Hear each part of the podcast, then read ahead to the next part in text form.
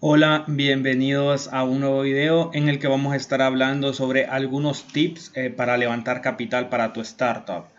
En este video pues vamos a ver algunas recomendaciones que te ayudarán eh, cuando salgas a buscar capital y creo que es un video muy importante porque muchas veces muchos emprendedores, muchos emprendedores digitales más que todo, eh, muchas veces tienen buenas ideas, muy buenos proyectos, pero obviamente no tienen eh, capital para eh, iniciar o, escalar su negocio. Entonces muchas veces, la mayoría de veces tienen que salir a buscar capital y eh, creo que estos consejos les van a servir mucho cuando llegue ese momento de levantar capital. Vamos a ver uno de los primeros tips. Y bueno, antes de ver los tips, de acuerdo con un estudio de The Failure Institute, eh, el 65% de los emprendimientos en México fracasa por no tener ingresos suficientes para subsistir y el 38% tiene problemas de financiamiento. Este es un estudio, como les decía, eh, de eh, esta que lo hizo The Failure Institute y está basado en México, pero obviamente yo lo coloco porque aplica a la mayoría de países de Latinoamérica. Obviamente funcionamos de manera similar desde México el Caribe, Centroamérica y todo Sudamérica funcionamos igual, todo Latinoamérica funciona de la misma manera. Entonces, si estos porcentajes aplican en México, eh, seguramente aplican obviamente en, en toda Latinoamérica y principalmente, por ejemplo, en mi región, en Centroamérica, porque como les digo, si tienen estos problemas, por ejemplo, en México, eh, que es una economía emergente, al igual que Brasil, eh, y al igual que Chile, por ejemplo, que son países, sí, tercermundistas, pero que están un pasito un poco más adelante que, por ejemplo, que, el Caribe o que Centroamérica. Obviamente eh, Brasil, Chile, México tienen muy buenas estructuras de emprendimientos tecnológicos, tienen grandes empresas en el sector financiero. México y Brasil incluso tienen, eh, pues, ensamblan vehículos y bueno, son economías emergentes, están un pasito adelante de los demás países. Obviamente no son primer mundistas, pero están en vías de, desarrollo, se les conocen como economías emergentes. Entonces creo que estos datos aplican en regiones y en países más pequeños de Sudamérica y en regiones como Centroamérica y el Caribe, que son más pobres que México, por ejemplo. Entonces, como les digo, el 65% de los emprendimientos fracasa por no tener ingresos suficientes. Y casi siempre los emprendedores comenzamos con algunos eh, eh, ahorros que tenemos o algún dinero que nos aportó un familiar, el papá o alguien, o eh, pues eh, con las prestaciones que obtenemos cuando salimos de una empresa, por ejemplo, y ese emprendimiento llega y lo más que llega es un año y después vienen estos problemas y eh, básicamente terminan cerrando o terminan fracasando el, el, emprendimiento. Y como les digo, pues fracasan por eso, por no tener ingresos suficientes eh, y el 38% por tener problemas de financiamiento, o sea, problemas de financiamiento que obviamente empiezan el emprendimiento pero no tienen cómo obtener financiamiento, o sea, no tienen eh, alguien que le financie, un inversor que financie el proyecto, eh, no tienen obviamente un préstamo que sacar porque, bueno, en Latinoamérica sucede mucho que la banca tradicional, bueno, la banca en general no te va a prestar dinero si eres un emprendedor, ellos lo que quieren es que tengas un trabajo fijo que tengas un buen sueldo, pero a un emprendedor si llega con un proyecto de estos y no ha generado ventas y no tiene ventas todavía, pues no le van a prestar el dinero. Eh, la falta de capital es una situación habitual de las startups. Eh, el dinero vuelve factible obviamente un negocio y es por ello que en todas las etapas eh, se requiere de levantamiento de capital. Porque muchas veces Muchas veces se busca mucho el capital semilla, o sea, para nosotros tenemos la idea de negocio y queremos el capital semilla para comenzar eh, el proyecto. Pero muchas veces eh, eso es bien difícil conseguirlo porque cuando solo tienes una idea, un inversionista no va a invertir. Recuerda que un inversionista lo único que le importa es el dinero. Un inversionista, si le llevas un proyecto que es un bonito proyecto y que tiene que ver mucho, por ejemplo, con eh, el emprendimiento social, está bien. Si tiene que ver con obras sociales, perfecto para el inversionista, pero el inversionista lo que quiere es que genere rentabilidad. El inversionista no le importa y puede sonar un poco feo y un poco pues inhumano, pero el inversionista no le importa mucho eh, eh, el impacto social que está generando. El inversionista lo que le interesa es la rentabilidad. Si está generando buena rentabilidad, o, tiene un buen, eh, un buen futuro con las proyecciones, obviamente qué bien que está generando eh, impacto social, pero él va a invertir por la rentabilidad que le puede generar económicamente. Igual, si llevas un proyecto que genera un impacto ambiental y que es positivo para el medio ambiente, pero puede ser muy positivo para el medio ambiente, muy bueno para el ecosistema ambiental, pero si es malo económicamente y no genera buena rentabilidad, un inversionista no va a invertir. Al inversionista lo que le interesa es el dinero. Entonces, el capital semilla es muy difícil de conseguirlo, al menos que sea por donaciones. Eh, yo recomiendo, por ejemplo, antes de entrar a las principales recomendaciones, que cuando quieres conseguir un capital semilla, o sea, no tiene ventas, acudan al crowdfunding. En mi canal de YouTube eh, ustedes pueden buscar en las listas de reproducciones y en videos anteriores, eh, principalmente del año pasado, del 2021. Ahí he hablo mucho de muchas eh, plataformas de crowdfunding. Y en crowdfunding hay diferentes. Está el crowdfunding que obviamente pues te inyectan capital o, algún inversionista. Hay plataformas, por ejemplo, hice muchos videos de plataformas en España en la que publicas tu proyecto y hay muchos inversionistas que tienen sus ahorros y los quieren invertir. Miran en la plataforma tu proyecto, invierten dinero a cambio de un porcentaje de acciones en tu empresa. Ese es crowdfunding es el típico inversionista, el típico ángel inversor que obviamente va a invertir un porcentaje a cambio de acciones en tu empresa. Está el crowdlending, que son préstamos como los préstamos bancarios, pero de más fácil acceso que a la banca tradicional. Y está el crowdfunding de preventa que le llaman eh, o crowdfunding de recompensa creo que también le llaman pero yo le digo más de, de, preventa porque tiene más que ver con la preventa el crowdfunding de preventa se refiere a que nosotros sacamos por ejemplo un producto y ese producto obviamente está en una fase inicial, ¿no? o sea, no, yo no he generado venta del producto. Entonces, para yo no estar gastando en producir ese producto, básicamente yo lo que hago es un crowdfunding, eh, un crowdfunding de preventa. Lo pongo en una plataforma de crowdfunding de preventa y obviamente pues las personas lo que se puede decir es que pagan por adelantado por el producto. Entonces yo recibo 200 órdenes de que ya compraron mi producto, entonces yo voy a hacer esas 200 órdenes y yo ya sé que el producto ya me lo pagaron. Y es muy diferente a que cuando tú no tienes capital y vienes iniciando y haces 200, 500 o 1000 productos de lo que tú estás vendiendo y no sabes si los vas a vender, no sabes cómo los vas a distribuir y tienes que invertir tu capital en ese, en, en, ese, en la creación de ese producto y no sabes cuándo va a retornar ese capital. Mientras que yo recomiendo mucho cuando no tienen nada ustedes y no, nadie les da capital semilla, pues eso, el crowdfunding de preventa, porque eh, ahí la gente va a comprar en la plataforma de crowdfunding de preventa, va a pagar por el producto y tú todavía no lo has eh, fabricado. Entonces, cuando tú empieces a fabricarlo, tú ya vas a tener el dinero porque la gente ya pagó por ese producto y entonces lo vas a, fabricar sin ningún problema. Yo recomiendo mucho el crowdfunding de preventa. Y ya cuando eh, ya tienen ventas, ustedes ya tienen un tiempo y han facturado por lo menos un año, es muy bueno salir a buscar capital para escalar la empresa.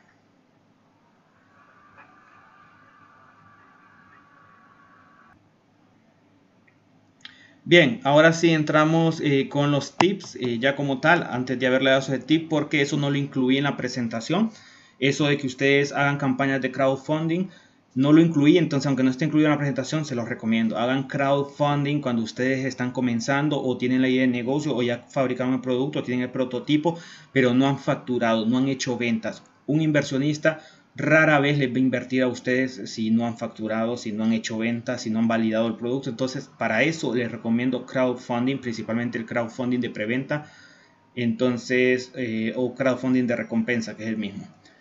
Primer tip eh, para levantar capital para tu startup. Construye buenas relaciones. Este es eh, fundamental, aunque, bueno, aunque consideres que aún no estás en momento para iniciar tus primeras rondas de capital, porque recuerden que no es que solo tenemos una idea en la cabeza y vamos a ir, bueno, vamos a levantar capital y quien me financie este, esta idea, pues no, hay que primero eh, pues crear un prototipo, hay que validar algunas cosas y yo recomiendo pues ya tener facturado algo, aunque sea seis meses de facturación para ir a buscar capital. antes de, ese momento que no estemos preparados para ir a buscar capital, pero ya ir haciendo pues iniciando pues relaciones para cuando nos toque ir a nuestras primeras rondas eh, de levantar capital. Es importante que como fundador empieces a explorar las opciones de financiamiento, quiénes pueden ser tus posibles inversionistas eh, y cómo puedes tener primeros acercamientos con ellos o con personas que te vinculen con fondos de inversión o ángeles inversionistas. Primero ir viendo pues en tu ecosistema, en, la, en tu ciudad, en tu entorno. Obviamente muchas veces no es que hay que ir a buscar un inversionista de Silicon Valley. Muchas veces obviamente en nuestra ciudad, en nuestro país, pues hay personas, empresarios eh, con mucho dinero que obviamente pueden aportar eh, al proyecto si tú le explicas o haces un buen pitch con ellos y les nace invertir. Hay mucha gente que tiene dinero ahorrado y quiere invertirlo. Entonces eh, hay que ir comenzando por ahí. Igual si no lo hacen ellos, te van a ayudar con contactos, te pueden pues, ayudar a aplicar a ciertas cosas. Por ejemplo, aplicar a programas de emprendimiento. Por ejemplo, en mi país, en Honduras, en los últimos años, no sé ahora en el 2022 porque eh, se hizo cambio de gobierno, pero anteriormente habían programas como un programa que llamaba Honduras Startup, que participabas con tu emprendimiento y el ganador se llevaba un millón de eh, lempiras, que vienen siendo aproximadamente 50 mil dólares por ahí, y eran regalados, o sea, no era una inversión, sino que eran regalados para el ganador y con ese dinero pues eh, comenzabas tu negocio o lo escalabas. estaba también un programa, no sé si todavía existe, que se llama Submit Entrepreneurship, creo que se realiza en Guatemala, en la que habían eh, un emprendedor de cada país de Centroamérica. Yo asistí, pero no al que se realiza en Ciudad de Guatemala, sino que aquí en Honduras hacían uno para sacar al ganador de Honduras que, no, que fuera a representar en Guatemala en ese, en ese evento. Y aquí en Honduras se llamaba Road to Innovate Submit, obviamente camino hacia el Innovate Submit eh, que se realizaba en Guatemala. Y entonces eh, fui aquí en Honduras a la Asociación Nacional de Industriales y ahí todos presentaban su pitch y ahí se sacaba el ganador de Honduras para que fuera a representar a Guatemala. Entonces ahí en esos programas se hacen relaciones. Hay otro programa muy bueno en Honduras, que ese sí todavía existe, ese, eh, que se llama eh, Honduras Digital Challenge, que ese es más privado, ese lo maneja un banco, uno de los bancos más grandes de Honduras. Igual, obviamente, los ganadores es una competencia de startups y los ganadores pues obtienen premios o les ayudan en aceleradoras y los ayudan obviamente a escalar su negocio, eh, principalmente en, aceleradoras. Entonces, en estos lugares, en estas competencias, pues eh, asistes a conferencias, asistes a talleres, eh, presentas tu pitch y todo, y ahí vas construyendo obviamente eh, contactos y aunque no sea, aunque esté muy, muy pequeño tu emprendimiento y no vayas a presentar un pitch, ah, porque yo muchas veces iba y no iba a presentar un pitch, sino que solo iba a ver, a ver los emprendimientos y a ver las conferencias. Entonces ahí puedes hacer contactos y posteriormente, eh, si algún día puedes aplicar a esas competencias, aplicar. Y así vas construyendo relaciones. Ahí caminan inversionistas y todo. En países más grandes como Colombia, como México, España, eh, obviamente te pueden acercar diferentes contactos a fondos de inversión en los que obviamente puedes ir pues ya obteniendo o haciendo relaciones o contactos para que puedas obtener financiamiento o ángeles inversionistas que eh, en países más grandes como en Europa, en, en, Estados Unidos, incluso en México, por ejemplo, hay ángeles inversionistas personas que se dedican a eso, a invertir en empresas que tienen un potencial eh, y obviamente ellos invierten a cambio de un porcentaje de acciones en la empresa. Otro de los tips es no quemes balas antes de tiempo. Y bueno, si el ecosistema de emprendimiento es pequeño, el del venture capital eh, lo es mucho más. Y eh, bueno, aquí pues te dice que, que no vayas a buscar una cita para pitchar o hacer un pitch con un inversionista que haga fit, con tu proyecto si no estás lo suficientemente preparado para ello. Entonces, esto se refiere básicamente a lo mismo que le decía. O sea, no queme balas antes de tiempo. Si no estás 100% preparado, eh, pues no apliques o no vayas hacer un pitch en el que pues no tienes ningún futuro, mejor espera un poco más eh, a que tu empresa avance, como te digo, si ya estás haciendo, si ya hiciste una venta, espera a facturar unos seis meses en lo que más seguro obviamente te pueden invertir, aunque no es nada para mí, no es de todo malo ir a hacer pitch a competencias de negocios, a, a lugares donde hay inversionistas, porque siempre te llevas un conocimiento, te llevas una experiencia, te dan un feedback y pues eh, en realidad no es tan malo, pero mejor no queme balas antes de tiempo. Otra competencia que también existe en Honduras, eh, que me olvidó mencionarla y que yo asistí en una ocasión, eh, fue a, bueno, a un evento que se llamó Impacton, y Impacton que lo realizó una organización que se llama Impact Hub, que existe, Impact Hub sí existe en casi todo el mundo o en varios países, bueno, por lo menos cuando viajé a España, en España existe Impact Hub, y en España lo tienen por, eh, hay como capítulos, está Impact Hub Madrid, está Impact Hub Málaga, Impact Hub Barcelona Y Impact Hub eh, son, es una organización que ayuda a emprendedores sociales, emprendedores que tienen emprendimientos con un enfoque social. No se trata de obras de caridad, no se trata de ONGs, o sea, empresas o emprendimientos que generan rentabilidad, generan dinero, pero que obviamente un porcentaje o de alguna forma ayudan eh, socialmente. Eh, hay muchas formas para los que no entienden mucho cómo es un emprendimiento social.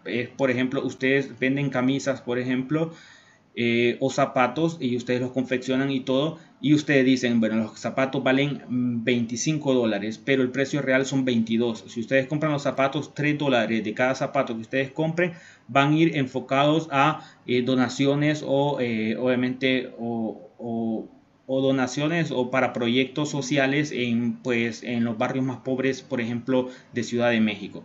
Entonces, eso es un proyecto social porque estás generando rentabilidad con tu negocio y al mismo tiempo con la rentabilidad hay un porcentaje que va enfocado a proyectos sociales. Entonces, en Impact Hub, en, Honduras existe Impact Hub Tegucigalpa y ellos realizaron un evento que llamó Impact Hub y obviamente ahí también participaban algunos con su pitch y algunos eh, iban a ver y pues miraban los pitches de las otras personas y también habían conferencias y ahí hacías contactos. Entonces es muy buenos esos eventos. Si hay en Honduras, estoy seguro que hay en sus países, entonces asistan cuando puedan, aunque ustedes no vayan a hacer pitch, ustedes vayan a verlos, vayan a las conferencias y hagan contactos, les va a servir mucho. Otro de los eh, consejos es eh, pitchar con pasión o hacer el pitch con pasión. Eh, muchas veces hay pitch que da gusto verlos, la verdad que son pitch que te motivan, o sea, personas que tienen full motivación. Y yo he tenido la oportunidad de ver algunos pitch y en algunos programas que ya se los voy a mencionar más adelante en este video, eh, donde yo me gusta ver pitch eh, que hacen otras personas. Y hay personas que te, te hacen un pitch de algún emprendimiento que ellos tienen y que realmente se les nota una pasión por lo que hacen.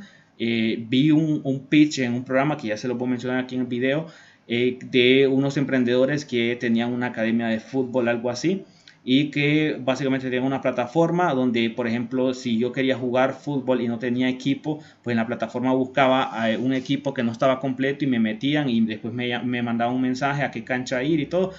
Y eran eh, tres personas ya un poco, pues, pues ya mayores de 35 creo, entonces que obviamente habían hecho esta plataforma porque su pasión era el fútbol y, y ese pitch que dieron fue increíble porque se les mostraba la pasión por el fútbol y por el emprendimiento que estaban haciendo. Entonces, eh, muchas veces se nota esa pasión por el pitch y eso es muy recomendable cuando se va a levantar capital.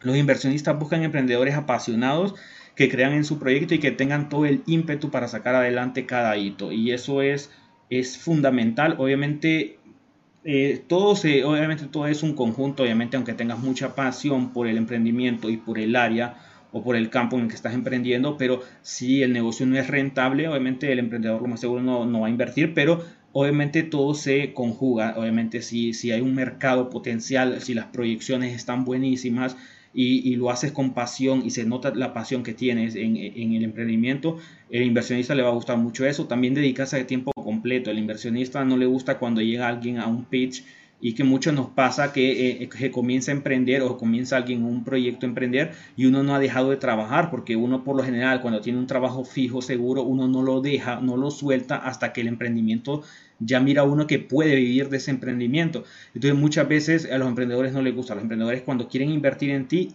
porque invierten no solo en el emprendimiento, invierten también en la persona y ellos les gusta invertir Obviamente personas que están enfocadas 100% en el negocio y obviamente que tengan pasión. Cada situación que se presente en el mercado con el producto, con los clientes, un buen emprendedor es garantía de que la startup alcance el éxito, ya que la pasión mantiene el compromiso para construir la compañía. Y esto es muy importante y muy motivante. Yo no soy inversionista ni nada que ver, pero como les digo, yo he visto muchos pitch que se nota la pasión cuando, cuando hacen ese pitch y se nota que disfrutan lo que hacen y que les apasiona lo que hacen. Y eso es, creo que si me motiva a mí cuando solo estoy viendo esos pitch, me imagino que los inversionistas los motiva mucho más. Otra es eh, calificar a, los inversionistas, calificar a nuestros inversionistas y bueno, no vayas con el primer inversionista que encuentres, debes conocer eh, su tesis de inversión, el criterio con el que invierte en compañías en qué industrias invierte y cuáles son, eh, cuáles son sus valores. Por ejemplo, bueno, voy a hablar ya del programa que les voy a recomendar más adelante en el video, que es un programa que se llama Shark Tank, eh, que es negociando con tiburones. Eh, yo lo miro en Amazon Prime Video. Me imagino que en otras plataformas lo pasan. también lo pasan en el canal de Sony, de, de Sony oficial. En ese canal ahí lo pasan. Y principalmente he visto el de Shark Tank eh, Colombia, pero también el de Shark Tank México. Pero en el de Shark Tank Colombia, por ejemplo, ahí uno puede ver, hay diferentes tipos de inversionistas.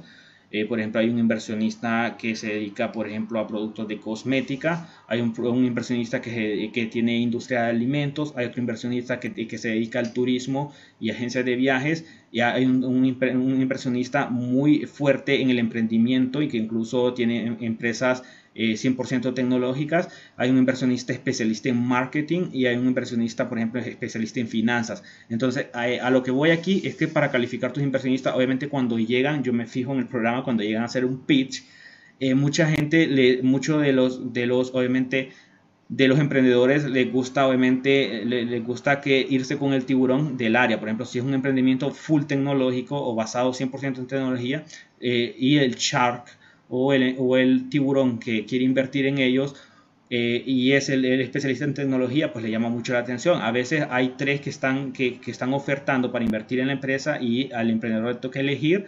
Y obviamente si está el de tu área, que es el de tecnología, elige el de tecnología. Si está obviamente el de marketing o, necesitas marketing, y, y eliges el de marketing. Entonces, Igual para mí, yo por ejemplo, si voy a un programa o una competencia de negocios y obviamente en los inversionistas está, por ejemplo, un, especialista en tecnología que incluso vive en Silicon Valley, que invierte o tiene empresas potenciales en tecnología, hay un experto en finanzas y hay alguien de la industria eh, de alimentos. Y por ejemplo mi emprendimiento es 100% tecnológico, es una aplicación de servicios tecnológicos, por ejemplo, entonces, por ejemplo, el que el, inversor de la industria de alimentos, pues no me llama mucho la atención. Prefiero más al de marketing, por ejemplo, o al inversionista que es experto en tecnología. Pero igual, si obviamente hay veces que si los demás no quieren invertir en mí, el, único que, cree en mi emprendimiento es el que el, el, inversionista, por ejemplo, que tiene inversiones en alimentos o cosas así, aunque no tenga que ver con mi emprendimiento, pues yo voy a aceptar, obviamente, porque necesito el dinero.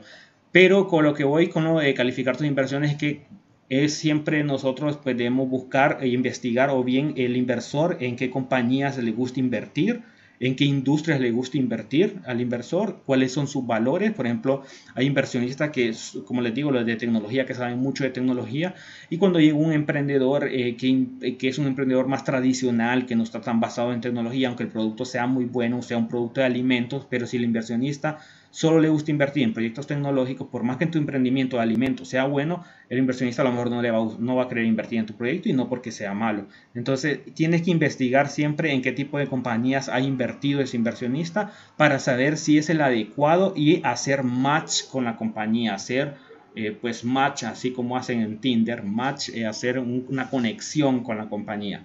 Entonces, es muy importante no ir, como dice al comienzo, no ir con el primer inversionista que te encuentres. Hay que, hay que siempre calificar y ver a qué se dedican, en qué invierten, en qué áreas les gusta invertir y todo eso.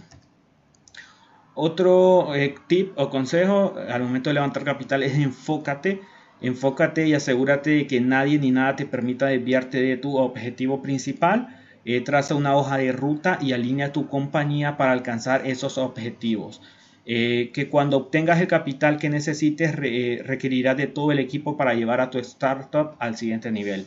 Entonces tienes que estar enfocado y aquí también entra lo que les decía, que muchas veces los inversionistas eh, obviamente les gusta las personas que tienen obviamente 100% el tiempo enfocado en el emprendimiento Muchas veces pasa que hay emprendedores que, como les digo, no han dejado de trabajar porque todavía no están seguros que puedan vivir del emprendimiento, pero al inversionista no le gusta eso. El inversionista quiere que estén enfocados 100% en la startup, que ustedes sean los encargados, que no anden delegando todo, porque hay muchas veces inversionistas, eh, emprendedores, perdón, que llegan a buscar inversionistas y dicen que el capital ocupan para eh, pagar personal que hagan... Eh, tal y tal cosa y son cosas que las pueden ir empezando a hacer ellos porque son empresas que van empezando y obviamente no tienen capital y quieren ya contratar personal para delegar funciones y cuando van comenzando ustedes son todólogos. El CEO, el fundador de la empresa es el de marketing, el de recursos humanos, el de tecnología, es el de, el de, el, de recursos humanos, el de absolutamente todo. Obviamente cuando la empresa va creciendo, va facturando y va yendo bien y va escalando, obviamente ya puedes ir eh, contratando personal y delegando funciones, pero al comienzo tienes que hacerlo todo tú y si empiezas a decir en un pitch que necesitas el capital, para de contratar personal y delegar funciones y no has hecho ni ventas, entonces eso no le gusta al inversionista, obviamente. Otro ejemplo es define tu visión y tus metas. Eh, creo que todos los que hemos recibido clases en la universidad nos han enseñado ese típico, en alguna clase de administración de empresas nos han enseñado lo de la misión, visión y valores de la empresa, eso nunca falla. Eh, y que la empresa tiene que tener una misión y visión para saber hacia dónde vamos. Pero en realidad es así también y así también es en los emprendimientos y en las ideas de negocio y en las startups cuando están comenzando. Su principal objetivo es negociar eh, con tus prospectos de inversionistas y ustedes tienen que ir preparados también para eh, pues negociar. Ustedes tienen que ir preparados porque muchas veces ustedes van preparados eh, con obviamente una oferta para el inversionista. Ustedes le dicen al inversionista que necesitan, por ejemplo, 25 mil dólares y que a cambio le van a dar ustedes el 20% o el 15% de su empresa al inversionista. Y muchas veces el inversionista le dice, bueno, te voy a invertir lo que estás pidiendo, pero no quiero el 15% de la compañía, quiero el 30%. Entonces ahí entra, tienes que entrar en una negociación después tú le dices, no, eh, bajémonos al 25% y él te dice, no, al 27% y ahí tienen que ir negociando. Entonces tiene que, tienes que estar, eh, pues, obviamente enfocado en que vas a tener que negociar con tus prospectos de inversionistas porque no es que tú vas a ir con una propuesta y el inversionista de una la va a aceptar. Él te va a hacer una contrapropuesta y después tú le puedes hacer otra contrapropuesta y así. Así que lo mejor que puedes hacer es ofrecer eh, es una gran visión de tu compañía y métricas que garanticen que el negocio es negocio para ellos también. Como ya te dije, los inversionistas lo que les importa es el dinero. Mucha gente llega a, las competencias de negocio con que tienen un gran impacto social, un gran impacto ambiental. Obviamente para yo soy una de las personas que me gusta eh, cuando empresas tienen un impacto ambiental o un impacto social y yo me hago cliente de empresas que, tienen un impacto social, que o sea que con las compras que yo hago, por ejemplo, en una tienda, en un supermercado y hacen obras sociales, yo voy a ese supermercado en lugar de otros supermercados que no hacen ninguna obra social. Entonces yo soy muy, eh, pues, me gusta mucho eso de empresas eh, con impacto social y empresas con impacto ambiental, pero el inversionista obviamente pues es un plus para él, pero lo que él se va a fijar es en la rentabilidad. O sea, un inversionista no es eh, pues una eh, pues un banco que te va a donar dinero o eh, un millonario que te va a donar dinero para una ONG. Si, si tú vas a una competencia de negocios o a hacer un pitch para un inversionista, tenés que demostrarle que ese negocio es rentable, que va a generar rentabilidad y si genera un impacto social o ambiental, perfecto. Pero al inversionista lo que le interesa es el dinero.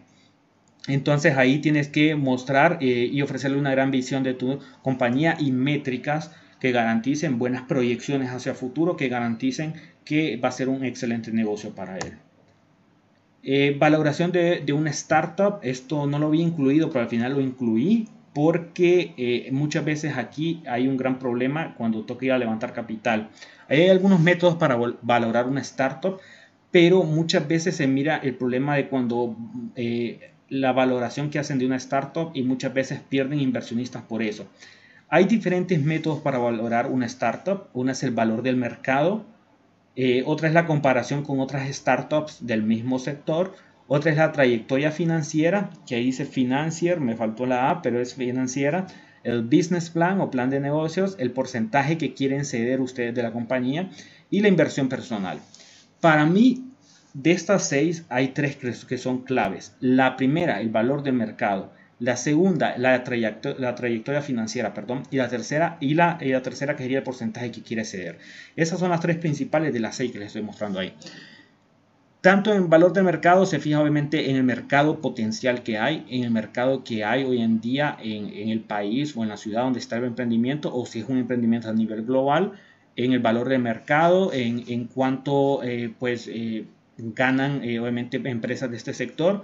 La trayectoria financiera es fundamental, eso es fundamental porque eso se refiere principalmente en diversas cosas de la empresa, pero se refiere eh, principalmente a cuánto ha facturado la empresa y eso les importa mucho a los emprendedores a los inversionistas, perdón, cuánto ha facturado la empresa, ya sea seis meses, un año, dos años, los años o meses de operación que tengas, cuánto has facturado, cuál es el margen de ganancia, cuál es el margen bruto y cuál es el margen neto. O sea, si tú tienes 100 eh, mil dólares de ventas eh, en un mes o en un año, no sé, por ejemplo, pongámosle que en un año.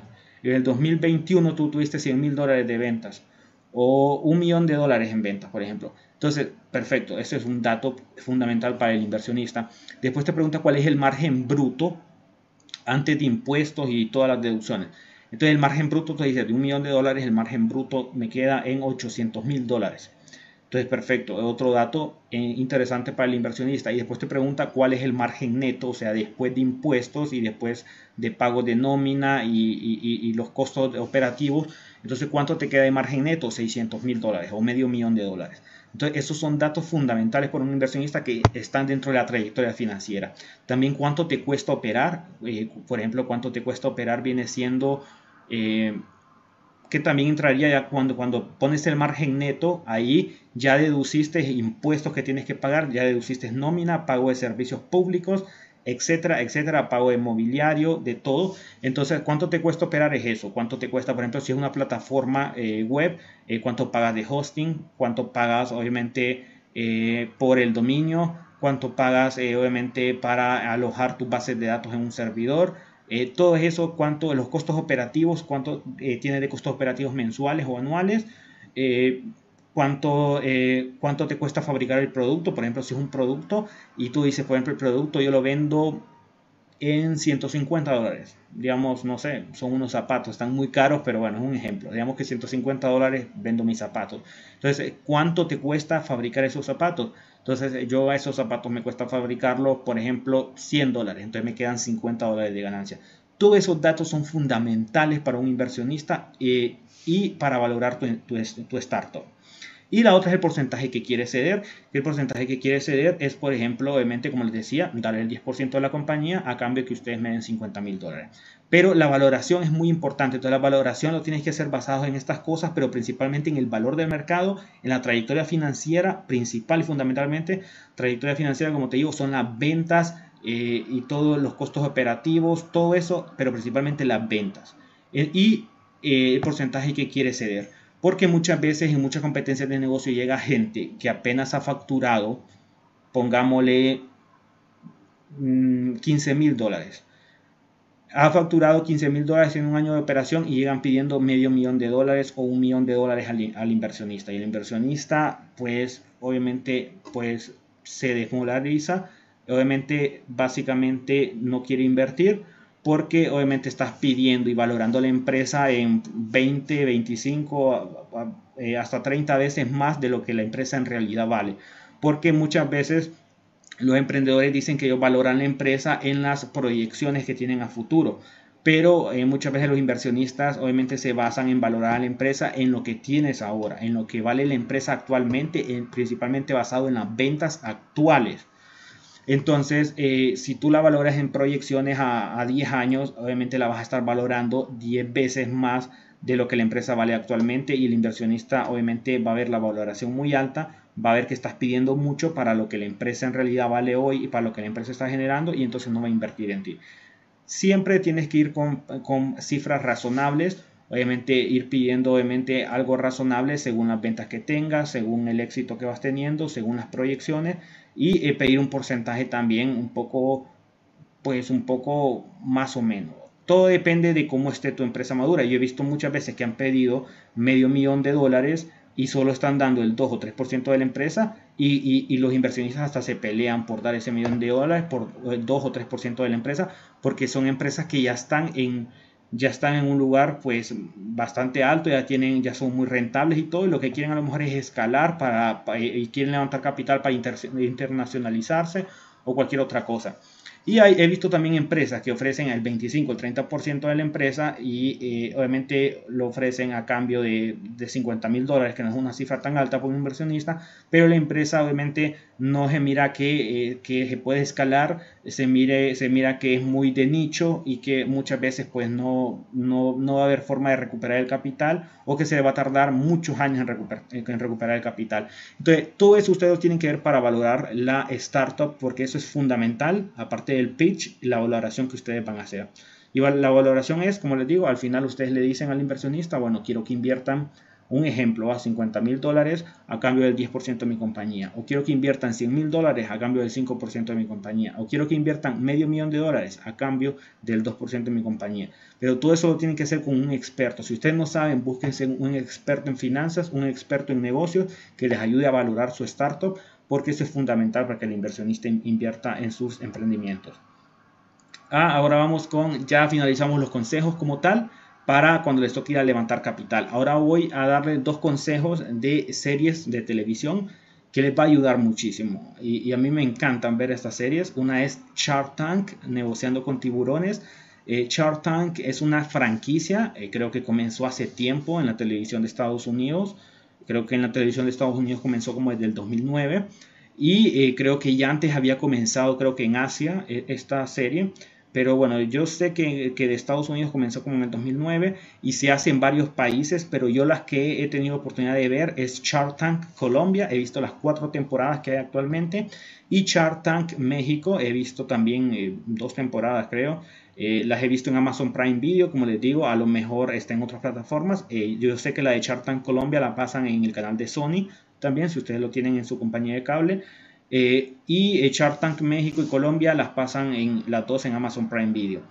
Shark Tank, para los que no saben, obviamente muestra concursantes, aspirantes a emprendedores realizando presentaciones o pitch de negocios a un panel de inversionistas y cada uno de estos inversionistas se le denomina tiburón o shark, que, que, obviamente es tiburón en inglés, y quienes luego deciden si van a invertir en ellos o no. Entonces cada uno de ellos que se le denomina shark o tiburón, en realidad es un inversionista y obviamente los emprendedores hacen su pitch y eh, aquí los tiburones deciden si invertir en ellos o no. Y es muy bueno, ustedes ahí van a aprender cómo hay diferentes tipos de emprendedores, cómo hacen su pitch. Eh, ustedes van a ver lo que opinan los inversionistas. Ahí hablan mucho de las valoraciones que yo les hablé hace poco. Ahí van a ver por qué hay algunos, porque hay muchos emprendimientos que llegan y nadie invierte de los que están ahí. Y ustedes van a ver qué dicen los tiburones o los sharks de por qué no invierten en un emprendimiento, qué hicieron mal Ustedes van a ver cuando hay emprendimientos buenísimos y hasta se pelean por invertir en ellos. Entonces ahí van a aprender mucho ustedes como emprendedores para el eh, momento que les toque ir a negociar, obviamente, eh, con eh, un inversionista. Y como les digo, la valoración es fundamental. Yo he visto, por ejemplo, en Chartan Colombia, que hay veces que piden cifras pequeñas, por ejemplo, 13 mil o 15 mil dólares, que es una cifra pequeña por un inversionista, y dan hasta el 20% de la compañía, y muchas veces deciden no invertir porque no miran futuro porque como les digo, la, porque a lo mejor las proyecciones no son buenas o a lo mejor no han vendido nada o las ventas son muy pequeñas o se mira que no puede escalar el negocio o se mira que es muy de nicho porque hay veces cuando es muy, muy, pero muy de nicho eh, el, emprendimiento a los inversionistas no les llama la atención mucho porque se les va a complicar mucho vender ese producto. Y a veces he visto, por ejemplo, en Chartan, eh, Colombia, que piden hasta medio millón de dólares. Y yo digo, no, ahí no, no van a invertir medio millón de dólares. Y a veces el, el emprendedor solo, le da el 3% a la compañía o el 5%. Y yo, y yo pienso, no, no, no le van a invertir medio millón de dólares solo por el 5%. Y, y resulta que después del pitch hasta se pelean los inversionistas por invertir en esa empresa pero eh, cuando piden esas cifras tan altas y por un porcentaje tan pequeño, son ya emprendimientos más consolidados, emprendimientos que tienen 3, 4 años, que han generado ventas grandes, que están operando en más de un país, no solo por ejemplo en Colombia, que están operando en Estados Unidos a nivel internacional y a lo mejor ocupan eh, financiamiento para escalar el negocio o muchas veces no ocupan tanto el dinero sino que un socio estratégico, un socio que les ayude a escalar y obviamente estos charts de estos programas son, por ejemplo en el caso de Colombia, son obviamente inversionistas, personas de negocios que tienen muchos contactos, entonces muchas veces buscan los emprendedores también. Les recomiendo ese programa de Shark Tank. Eh, el de Colombia, el de México, que son los que he visto, pero hay en diferentes países. Obviamente empezó en Estados Unidos. Les recomiendo estos dos, están en Amazon Prime Video. Y también les recomiendo esta serie, no sé si la han visto, se llama Startup. Esta serie yo la vi también en Amazon Prime Video, pero creo que también está en Netflix. Es un poco vieja, comenzó, eh, es, de tres temporadas. Eh, comenzó en 2016 la primera temporada y hicieron una segunda y una tercera que creo que le hicieron en el 2019.